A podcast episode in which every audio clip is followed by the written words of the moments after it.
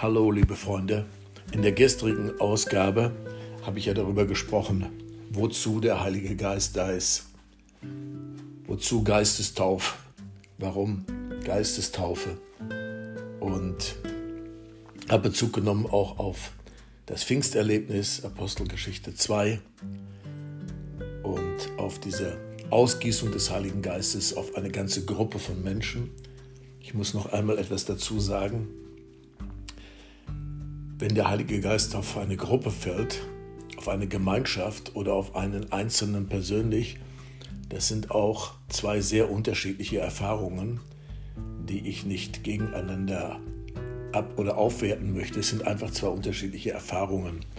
Die Intensität, wenn man in einer Gruppe wirklich in Einheit ist und da erlebt, wie der Heilige Geist kommt, das ist, das ist unglaub, unglaublich äh, unglaublich glaubensstärkend für so eine Gemeinschaft. Ja, also das ist dann damals am Pfingsten passiert und dann ist ja Petrus aufgetreten und hat gleich angefangen zu predigen.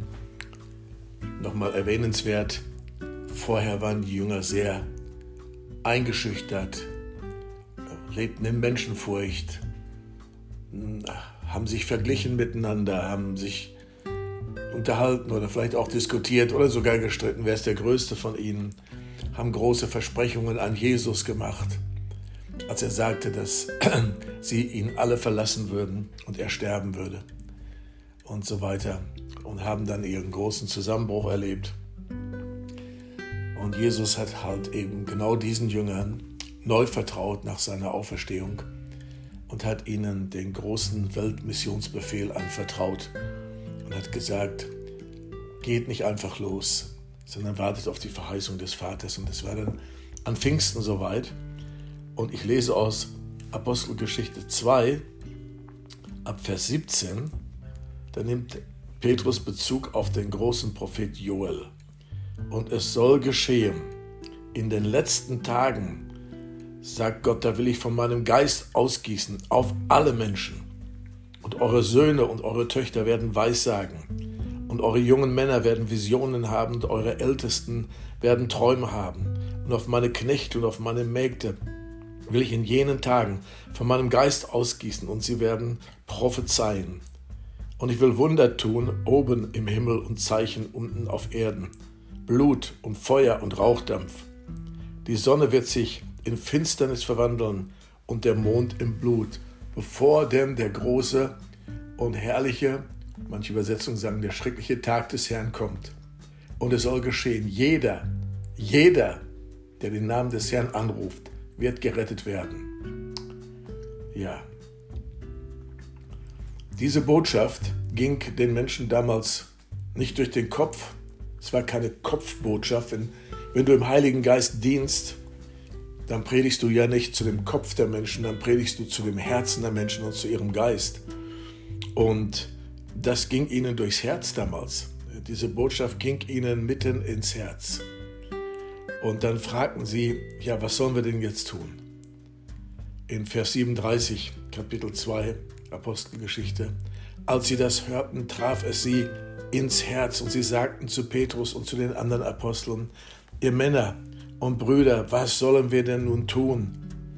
Und Petrus sprach zu ihnen, tut Buße und jeder von euch, jeder lasse sich taufen auf den Namen Jesu Christi zur Vergebung der Sünden, dann werdet ihr die Gabe des Heiligen Geistes empfangen.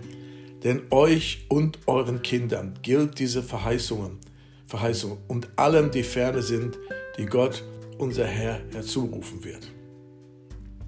Auch mit vielen anderen Worten beschwor und ermahnte er sie, indem er sagte, lasst euch aus dieser verirrten Generation erretten, die nun sein Wort annahmen, die nun sein Wort annahmen, wurden getauft. Und an dem Tag wurden etwa 3000 Menschen hinzugetan. Sie blieben aber beständig in der Lehre der Apostel, in der Gemeinschaft, im Brotbrechen und im Gebet. Alle Menschen wurden von Ehrfurcht erfasst und es geschahen viele Wunder und Zeichen durch die Apostel. Das ist unglaublich. Da wäre ich so gerne beigeblieben oder bei gewesen. So eine gewaltige Ausgießung des Heiligen Geistes mit dementsprechenden Früchten. Ja, das war dieses Pfingsterlebnis. Aber es geht ja weiter. Es geht ja weiter. Die äh, Ausgießung des Heiligen Geistes hat sich immer wiederholt. In Apostelgeschichte 4,31, da lesen wir, als sie gebetet haben, da erbebte die Stätte, da sie versammelt waren, und sie waren alle voll des Heiligen Geistes. Sie wurden alle voll des Heiligen Geistes. Ja, sie wurden verfolgt, aber sie haben sich nicht einschüchtern lassen, fingen an, einmütig zu beten und sie wurden voll des Heiligen Geistes, dass die Erde erbebte. Oder Apostelgeschichte 6, Vers 8. Stephanus, voll Gnade und Kraft, tat Wunder, große Zeichen unter dem Volk. Das ist eine Auswirkung ja, vom Heiligen Geist, auch voll Gnade zu sein. Voll, das heißt dort voll. Apostelgeschichte 1, 1 bis 17. Erweckung kam durch Philippus in Samarien, ein Diakon. Auf einmal wurde er ein Erweckungsevangelist. Ja, und äh, die Dämonen fuhren aus unter lautem Geschrei, viele Zeichen und Wunder. Eine ganze Region in Samarien hat das Evangelium angenommen und Petrus und Johannes kamen äh, in seine Wirkungsstätte, denn sie hatten gehört, was da geschah. Und als sie dorthin kamen, sahen sie etwas, ja. Ja, Erweckung, ja, Menschen kamen zum Glauben, aber sie haben, sie haben sofort etwas erlebt. Sie haben erkannt, ihnen fehlt etwas und dann in Vers 17 Apostelgeschichte 8 lesen wir, und sie legten ihnen die Hände auf und sie empfingen den Heiligen Geist. Wow, das habe ich auch so oft erlebt. Ja, wie ich Menschen die Hände auflegen durfte und wie sie dann erfüllt wurden vom Heiligen Geist und dass ihr Leben also total umgekrempelt hat. Ich möchte mal hier stoppen. Ich möchte eine Geschichte erzählen. Ich war auf einer Kirchenwoche und ja, es war in der ehemaligen DDR. Es war eine ganz interessante Erfahrung. Ich äh, war da heimlich es war eigentlich nicht erlaubt. Und der Geist Gottes hat mächtig gewirkt. Und da war eine Familie mit ihrem äh, Teenager-Sohn und der Oma. Und ich sprach über diese Dinge mit dem Heiligen Geist. Und dann am Nachmittag, als wir frei hatten, ist diese Familie, also die Eltern mit dem Teenager, mussten dann in die Apotheke fahren. Denn dieser Junge litt, solange sie denken konnten, an Wahnsinnskopfschmerzen. an Wahnsinnskopfschmerzen. Und kein Arzt konnte helfen, nichts. So, die fuhren also in die Apotheke. Die Oma kam zu mir und bat um ein Gespräch. Und sie sagte, ähm, ich sehne mich schon mein ganzes Leben danach, bin schon so lange gläubig, mit dem Heiligen Geist getauft zu werden. Und äh, ich sagte, okay, dann lass uns beten. Und sie sagte, ja, ich habe schon oft mit mir beten lassen, auch unter Handauflegung, aber irgendwie bin ich nicht durchgebrochen. Dann habe ich gesagt, okay, dann lass uns eins werden und lass uns glauben. Und ich wollte ihr die Hände auflegen und sie sagte, ich muss vorher etwas bekennen, was ich noch nie jemandem bekannt habe. Dann dachte ich, oh, jetzt wird es interessant.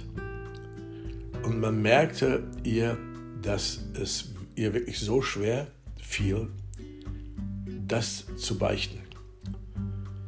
Es war ein großes, wirklich ein großes, verborgenes Unrecht da in ihrem Leben, das durch sie geschehen ist. Eine große Ungerechtigkeit. Und sie hat es dann beim Namen genannt und hat Buße getan. Unter Tränen hat sie um Vergebung gebeten. Es war so eine richtige Gnadenstunde. Und als sie das alles ausgesprochen hatte und um Vergebung gebeten hatte, da fiel der Heilige Geist auf sie.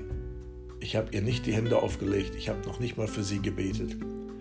Aber der Heilige Geist fiel auf sie und sie erhob ihre Hände. Und diese Tränen verwandelten sich auf einmal in Tränen, die der Heilige Geist wirkt, weil so eine starke Gegenwart Gottes da ist. Und sie erhob ihr Herz ihr Haupt, ihre Hände und auch ihre Stimme und sie fing sofort an, in neuen Sprachen Gott zu loben und zu preisen.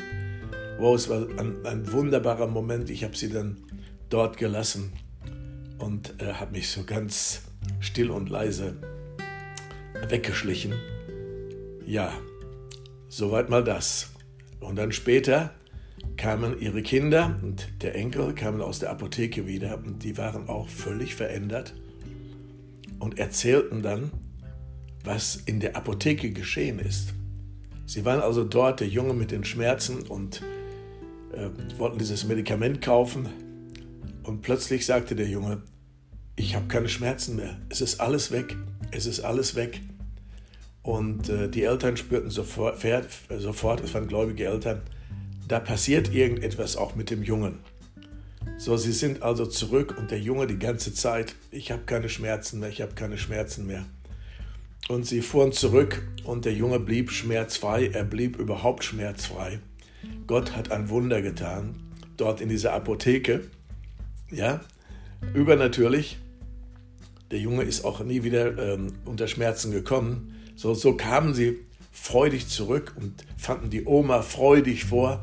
Und dann haben sie sich ausgetauscht, was da geschehen ist. Also die Oma hat gebeichtet und äh, die Kinder haben erzählt, was in der Apotheke passiert ist. Und sie stellten fest, das passierte zu derselben Zeit, wie die Oma beichtete. Es gibt also auch da einen Zusammenhang, der in die geistliche Welt hineingreift ja, wenn wir wirklich dem Heiligen Geist Raum geben und äh, er wirklich Herr sein kann auch über unser Leben und wir ihn nicht kontrollieren und wir ihn nicht dämpfen und äh, blockieren oder so etwas, wenn wir da demütig sind, da passieren große, große Wunder. Ja, mit so etwas darf man rechnen, wenn man sich dem Heiligen Geist aussetzt. Ich möchte noch eine Geschichte erzählen hier. Apostelgeschichte 9, 17, da ist ja Saulus auf dem Weg nach Damaskus gewesen, um Christen gefangen zu nehmen. Ja, er dachte wirklich, er tut Gott einen Gefallen, wenn er sie ins Gefängnis bringt, wenn er sie vor Gericht zerrt, ja, wenn sie sogar getötet werden. Er war ja bei dem Märtyrertod von Stephanus dabei. Er dachte, er tut Gott einen Gefallen damit. So verblendet kann man sein, wenn man religiös unterwegs ist. Und wenn man nicht wirklich, wirklich offen ist, demütig offen ist für die Gegenwart Gottes. Das ist so oft passiert in der Kirchengeschichte. Das glaubt ihr gar nicht. Auf alle Fälle hat Gott ihn dann umgehauen auf dem Weg nach Damaskus. Ja. Ein Licht hat ihn getroffen, er fiel zu Boden und Gott fing an, zu ihm zu reden und dann musste er nach Damaskus geführt werden und dort hat er in Damaskus gebetet. Und Parallel dazu gab es einen Mann, der kommt nur einmal in der Bibel vor, der heißt Ananias. Und er wurde beauftragt durch den Heiligen Geist, zu Paulus zu gehen, um ihm die Hände aufzulegen, dass er wieder sehend wird, weil Gott ihn auserwählt hatte, den Saulus, zu einem wirklich super, super Vollblut-Evangelisten und Apostel. Der Ananias hat sich erst gewehrt, weil er wusste, der verfolgte Christ ist dann aber doch gegangen. Und dann lesen wir in Apostelgeschichte 9,17 und Ananias legte die Hände auf Saul und sprach, lieber Bruder Saul, der Herr hat mich gesandt, Jesus, der dir erschienen ist auf dem Weg, da du herkamst. Du sollst nun wieder sehend werden und mit dem Heiligen Geist erfüllt werden. Ja, und da wurde er erfüllt mit dem Heiligen Geist und fing sofort an, total verändert, aber vollmächtig das Evangelium zu verkündigen. Ja, mal so weit. Der Podcast soll nicht zu lange werden. Es gibt noch andere Schriftstellen, auf die ich morgen eingehen werde. Ähm, so, es ist so wichtig, dass wir auch das Wort Gottes für sich sprechen lassen und dass wir, was den Heiligen Geist betrifft, auch wirklich eine Reise durch die Bibel machen, auch durch das Neue Testament, um zu sehen, was hat es wirklich mit diesem wunderbaren, guten Heiligen Geist auf sich. Ich segne dich während du das hörst mit der Gemeinschaft des Heiligen Geistes. Bis zum nächsten Mal. Tschüss.